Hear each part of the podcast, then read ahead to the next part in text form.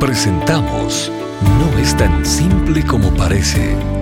Las respuestas del doctor Miguel Núñez a tus preguntas del día a día. Bienvenidos. ¿Qué quiso decir Jesús cuando enseñó a sus discípulos a que orasen en su nombre? Bueno, eso es una muy buena pregunta porque eh, a veces la gente piensa que orar en el nombre de Cristo es como una fórmula donde si tú dices y te pido esto en el nombre de Jesús, como que ya todo será hecho. Pero no se refiere a que cada cosa que yo pida en el nombre de Cristo se me va a conceder, pero sí tiene que ver con esto. Cristo vino y se encarnó, cumplió la ley de Dios a cabalidad, ah, y entonces cuando Él cumplió la ley de Dios a cabalidad, estaba acumulando méritos que esos méritos pueden ser contados otra vez a mi favor. Entonces cuando yo entro en gloria, yo entro en gloria por los méritos de Cristo. Cristo, habiendo cumplido la ley a cabalidad, va a la cruz y se derrama sangre a favor de mis pecados. Y ahora entonces, tanto la vida como la muerte de Jesús eh, contaron a mi favor para mi salvación. La muerte perdonando mis pecados y la vida Ah, es como la, la, la, obediencia activa de Jesús durante su vida, cumpliendo la ley, es contada también a mi, a mi favor. Es como si el cumplimiento de la ley de parte de Cristo fuera visto como el cumplimiento de la ley de parte mía. Entonces cuando Él muere mis pecados son perdonados porque la sangre de Cristo fue vertida precisamente cuando Él muere como un sustituto.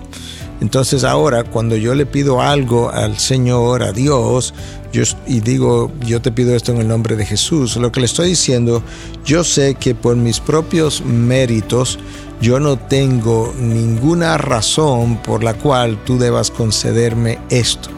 Sin embargo, como yo soy hijo tuyo, ya soy parte del reino tuyo, por los méritos de Cristo a mi favor, yo te estoy pidiendo en nombre de esos méritos, en nombre de mi redentor, en nombre de aquel que me compró, yo te pido que X cosa.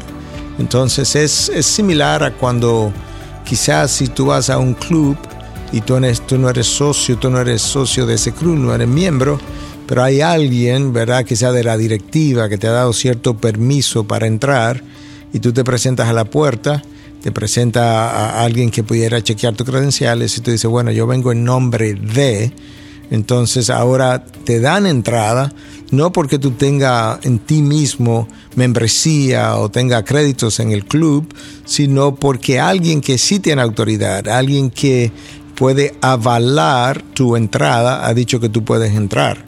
Entonces tú entras por los méritos de ese alguien que te ha otorgado el permiso ah, para entrar a, dicho lugar. Lo mismo ocurre con el reino de los cielos, lo mismo ocurre con nuestras oraciones.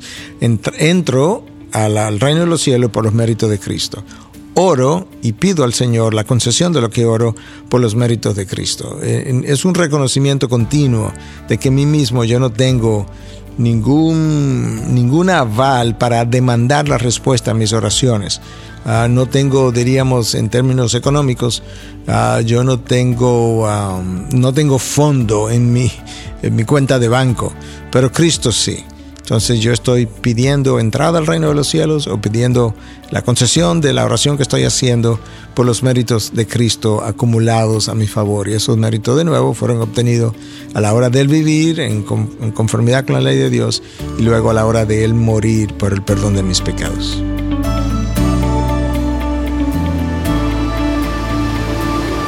No es tan simple como parece.